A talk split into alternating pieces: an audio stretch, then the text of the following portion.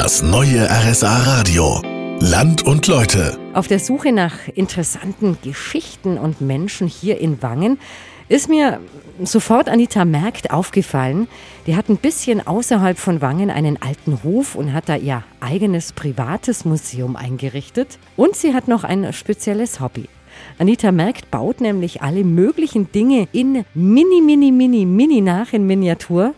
Einen ganzen Weihnachtsmarkt und über 130 Berufe hat sie im kleinen Puppenkisten nachgebaut. Wie sind Sie denn auf die Idee gekommen, das zu machen? Da waren meine Kinder noch klein und die wollten mir Weihnachten ein Geschenk machen, hatten kein Geld und dann äh, ist die eine Tochter am Flohmarkt gegangen, hat eine Weinkiste gekauft, eine alte, und haben wir das unter den Christbaum gelegt und ich habe erst mal gedacht, was ist denn das für Scheiße? Und dann haben die gesagt, Mama, du wirst schon sicher was draus machen, weil du kannst eh so gut basteln. Und habe dann einfach irgendeinen Handwerkerberuf reingebaut und das hat so genial ausgesehen, dass ich gedacht habe, das ist doch die Idee.